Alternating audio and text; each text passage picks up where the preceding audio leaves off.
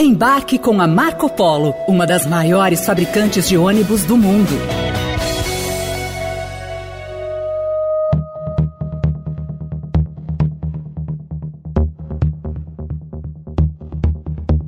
Após perder as eleições para o governo do estado de São Paulo, Fernando Haddad se tornou um dos homens fortes do governo Lula.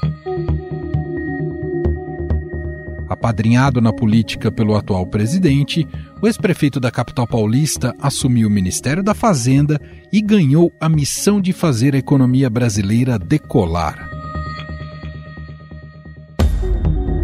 Logo de cara, teve que enfrentar o mau humor do mercado, que desconfia até hoje da escolha de seu nome. O anúncio de Fernando Haddad no Ministério da Fazenda causou preocupação no mercado financeiro. O setor viu a nomeação como um sinal de que o futuro governo vai priorizar mais gastos com menor responsabilidade fiscal. Mas a gente sabe que o mercado é assim, um tanto mais volátil e sensível.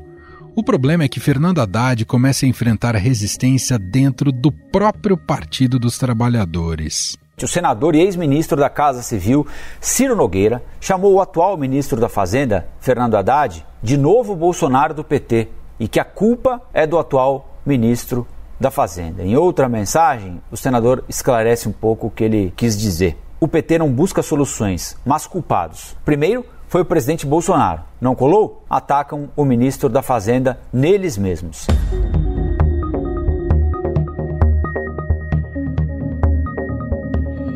Fritura do nome de Haddad se dá por ele demonstrar maior preocupação com a questão fiscal, algo super bem visto pelos agentes econômicos. O titular da Fazenda defendeu, por exemplo, a retomada da cobrança de tributos sobre os combustíveis. Na nossa planilha consta a reoneração sobre combustíveis parcial a partir de março. Aqui eu estou fazendo questão de salientar que essa decisão só será tomada quando nós tivermos é, à frente da Petrobras e no momento adequado.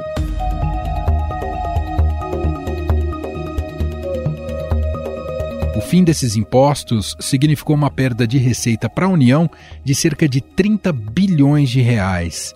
Para se ter uma ideia, esse dinheiro ajudaria a diminuir o rombo no atual orçamento. Segundo o orçamento aprovado pelo Congresso, o buraco nas contas públicas é de 231 bilhões de reais. O ministro da Fazenda, Fernando Haddad, disse que a estimativa agora, a partir das medidas propostas, será entre 90 e 100 bilhões de reais.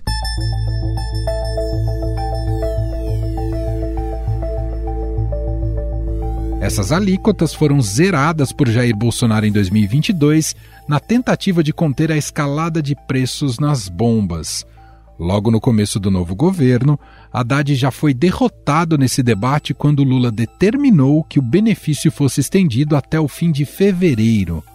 Agora, a ala política do governo, preocupada com o impacto no bolso do consumidor, reclama da postura de Haddad.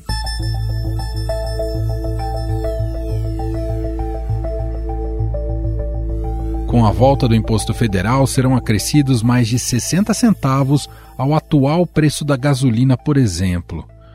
Ainda existe o temor que o aumento dos combustíveis impulsione novamente a inflação, que fechou os últimos 12 meses em 5,77%. E as projeções do mercado para este ano também não são nada animadoras. O mercado financeiro elevou pela 11ª vez seguida a expectativa de inflação para este ano. A previsão, vamos ver aqui agora, é que o índice termine o ano de 2023 em 5,90, valor que ultrapassa o resultado do ano passado, quando a inflação foi de 5,79%.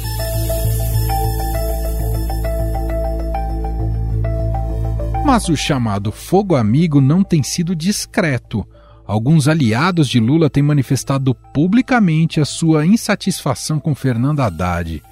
No Twitter, a presidente do PT, Gleisi Hoffmann, defendeu uma nova política de preços para a Petrobras antes da discussão sobre a retomada dos tributos federais sobre os combustíveis. No final, a batalha foi vencida em parte por Fernando Haddad, o governo anunciou a volta do imposto a partir de amanhã. mas ela será feita em esquema diferente. Gasolina e etanol terão cobranças diferentes. 69 centavos a gasolina mais cara a partir de quarta-feira e 24 centavos o etanol mais caro a partir de quarta-feira. Isso, claro, fora o gás veicular, que também teria a volta da incidência do PIS/COFINS. Mas esse é apenas um dos exemplos sobre como o PT e Fernando Haddad não estão se entendendo sobre como deveria ser a política econômica do governo Lula.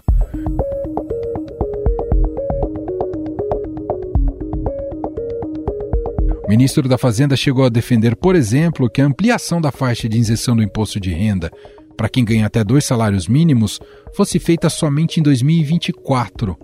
No entanto, após pressão de petistas, Lula tomou a frente da situação e anunciou para esse ano a isenção para quem recebe até R$ 2.604 e, de quebra, subiu o salário mínimo para R$ 1.320.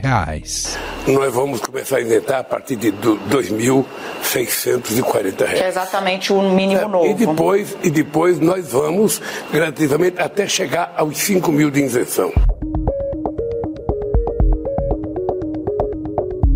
Segundo apurou o Estadão, ainda não existe um movimento dentro do PT pedindo a saída de Fernando Haddad do Ministério da Fazenda.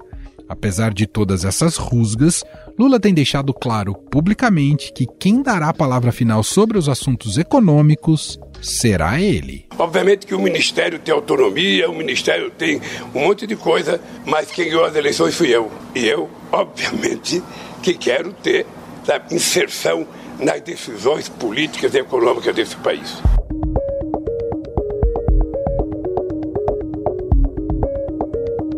Afinal, quem vence esse cabo de guerra pela política econômica do governo? O futuro de Fernando Haddad à frente da Fazenda pode estar comprometido? Sobre esse assunto, vamos conversar com a colunista de economia do Estadão e da Rádio Dourado, Adriana Fernandes. Olá, Adri, seja muito bem-vinda mais uma vez por aqui. Oi, Emanuel, tudo bem com você? Tudo bem. Dri, estamos e queremos muito o seu olhar, porque você tem acompanhado de perto, né, desde esse novo governo, um pouco dos trabalhos do Ministério da Fazenda, mas a gente queria entender um pouco mais sobre essa dinâmica de forças e autonomias entre o ministro da Fazenda, Fernando Haddad, presidente Lula e a ala política do PT, que tem tido focos importantes de crise, e a gente sabe que crises na área econômica o país como um todo paga, mercado, instabilidade, enfim. Mas queremos te ouvir dentro das suas apurações que você pode dizer para a gente. Emanuel, essa é uma queda de braço que já estava meio que cantada, né? Porque o ministro da Fazenda, Fernando Haddad, ele anunciou no início de janeiro um plano de ajuste fiscal em que ele promete uma redução do déficit das contas públicas para 1% do PIB, algo aí em torno de 90 a 100 bilhões de reais, de 2023 para 2024, ou seja, num plano muito curto. Não é isso que ah, pensa muitos políticos do PT e de outros partidos aliados ao presidente Lula, como o PSOL. Então, o que está por trás dessa pressão toda é justamente quanto mais rápido ou menos rápido será o ajuste das contas públicas. Para muitos é, integrantes do PT, não há necessidade, não, o governo não tem que sair correndo para reduzir esse déficit. Por quê? Porque a economia está esfriando muito rapidamente, esfriando aí no sentido de atividade econômica, por conta dos altos juros. Os juros básicos da economia brasileira estão em 13,75% e podem ficar nesse patamar por mais tempo, justamente a depender das contas públicas. Então, é meio que um círculo vicioso. Os petistas não querem esse ajuste tão rápido, um ajuste fiscal, apostam é, numa retomada da economia para poder arrecadar mais e melhorar as contas públicas. E, por outro lado, tem o Banco Central que está esfriando a economia e diz que o risco fiscal é um impedimento para a queda dos juros. Você vê que é uma equação muito complexa e difícil. Haddad, como prometeu esse ajuste, há críticas de que ele estaria, ele e sua equipe, alinhada com o mercado financeiro. Agora, Adri, eu lembro da, muito das nossas conversas no ano passado, e também você conversou com muitos especialistas, né? Havia um consenso de que o ano de 2023 seria difícil, né? Pelo passivo do Brasil, pelo processo eleitoral e pelo cenário externo. Não está tendo um excesso de ansiedade do governo Lula para apresentar resultados muito rápidos no campo econômico nesses primeiros anos de 2023 e isso tem atrapalhado também a relação com Haddad? Ponto para os petistas é que eles querem evitar uma recessão econômica e ela está espreitando a economia brasileira. E um agravante que agora entrou é o risco de crédito, o risco de uma crise de crédito. O Brasil tem muitos endividados, é, não só pessoas físicas, como pessoas jurídicas, ou seja, as empresas que estão pagando, se financiaram, estão tendo que se virar nesse cenário de juros mais altos, e é claro, tudo isso dificulta investimentos e uma retomada da economia e é tudo que o PT não quer, e eles apontam, os petistas apontam uma questão política, inclusive, que é, eles não querem que uma piora da economia sirva de alimento, de instrumento para a oposição que está se formando, cada vez tentando se uh, arrumar mais lá no Congresso Nacional, uma posição aliada ao ex-presidente Jair Bolsonaro. Eles veem risco, inclusive, para a democracia diante do que a gente viu no dia 8 é, de janeiro com os atos, golpistas. É, isso tem servido de discurso, de narrativa é, para essa tentativa de aceleração do crescimento, mais, e mais do que isso, de evitar a recessão. Por isso, o governo anunciou logo o aumento do salário mínimo para 1.320, R$ reais a mais, que vai a partir de 1 é, de maio, anunciou a correção da tabela do imposto de renda, de renda da pessoa física, um modelo aí mais tímido, mas que injeta é, mais de 3 bilhões e 200 milhões de reais na economia, anunciou Minha Casa Minha Vida, que é para impulsionar a construção civil, e também é, se prepara para os próximos dias, Emanuel, o Desenrola, que é um programa de renegociação de dívidas. É, temos hoje 70 milhões de brasileiros endividados e isso diminui consumo, né? E é o consumo que alimenta também o crescimento. Essas preocupações todas estão no, no radar do governo do presidente Lula.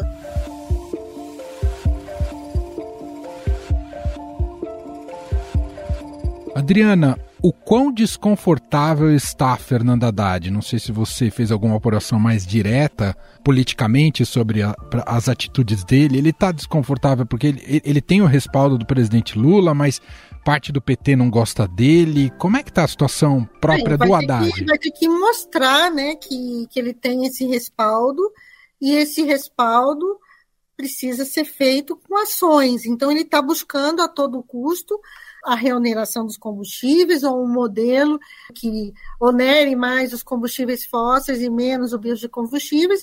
Em suma, ele está tentando evitar a perda de arrecadação até o final do ano de 28,9 bilhões de reais, que é o que ele botou no plano de ajuste fiscal dele. Por isso que eu volto à nossa questão inicial, que por trás está uma visão de uma ala do governo e também do partido, de lideranças do partido, que acham que o governo pode abdicar dessa receita para evitar uma piora, uma queda da popularidade do presidente Lula e fazer o ajuste de forma mais longa. Você entende, Dri, que quando for apresentada a prometida regra fiscal, esse será o grande calmante do mercado nesse ano de 23? Calmante ou um problema maior, né? A depender, a depender da escolha, pode ser muito pior. a Haddad vai apresentar, porque é, ainda são os sinais, são sinalizações são muito poucas. Ele já disse que quer, ele já disse, a equipe, eu mesmo, a equipe dele, eu mesmo fiz uma entrevista na semana passada muito importante com o número dois do Ministério da Fazenda, Gabriel Galípolo. Ele deixou claro que o governo vai, que a área econômica vai propor, dentro desse novo arcabouço fiscal, uma regra de controle de gastos. Um, um, eles não falam em teto, mas uma regra que limite a expansão das despesas, e tem muita gente no governo e no PT que não querem isso. Então, você vê que a, a discussão é, é, é, até mais básica, e, vamos, e ele falou isso, tudo está ainda muito nebuloso nesse campo. Galípolo deu essas sinalizações, também falou numa regra fiscal que a sua, é um termo econômico, mas eu vou explicar aqui para é que suavize o ciclo econômico, ou seja, que é, em momentos uh, de retração econômica, de atividade econômica, o governo não tem que sair cortando despesas para atender uma meta, para atender um objetivo fiscal, como tem acontecido, e que em momentos de bonança, de aumento da arrecadação, ele também não saia gastando aí, comprometendo o futuro. Isso que se chama, é, no economia, suavizar o ciclo econômico, uma regra anticíclica. O entrosamento da equipe econômica já está tá em que patamar, Dri? Quando eu, eu me refiro a. Você entrevistou Galípolo, então Galípolo, Haddad, Alckmin, Tebet. Eu acho que eles estão bastante alinhados, né? A Tebet está ali, no, não está se manifestando muito, então a gente não tem, uma, não se sabe se ela vai se contrapor a toda essa pressão, não diminuir o déficit. É claro que a equipe dela defende a redução do rombo, ela estava é, no anúncio, ao lado do, do, de Haddad, no anúncio, né? E defendeu o corte de gastos de programas e tal ineficientes. Agora, o que não está claro é se ela vai vir a público fazer essa defesa mais nítida né, em relação à reversão do déficit, que, ao final de contas, é o que está em jogo.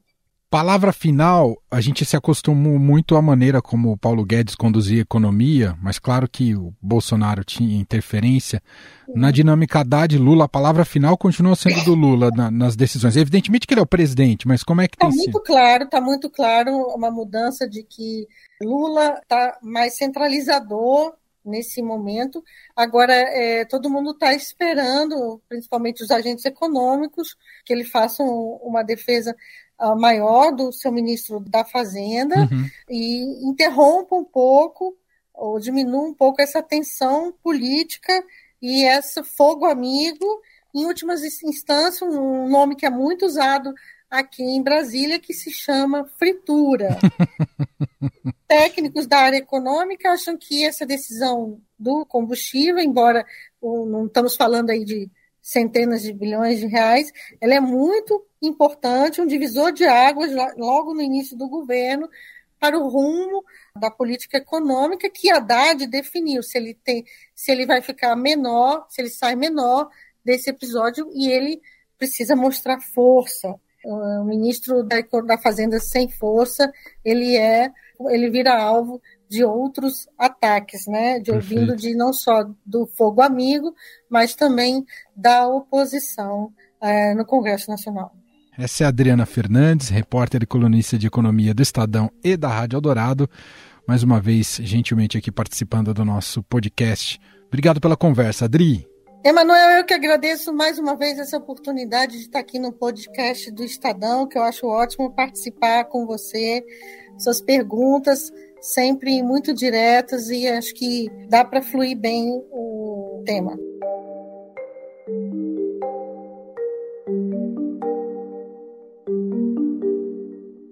Estadão Notícias. E este foi o Estadão Notícias de hoje, terça-feira, 28 de fevereiro de 2023. A apresentação foi minha, Emanuel Bonfim. Na produção, edição e roteiro, Gustavo Lopes, Jefferson Perleberg e Gabriela Forte. A montagem é de Moacir Biasi. Escreva pra gente no e-mail podcast@estadão.com. Um abraço para você e até mais.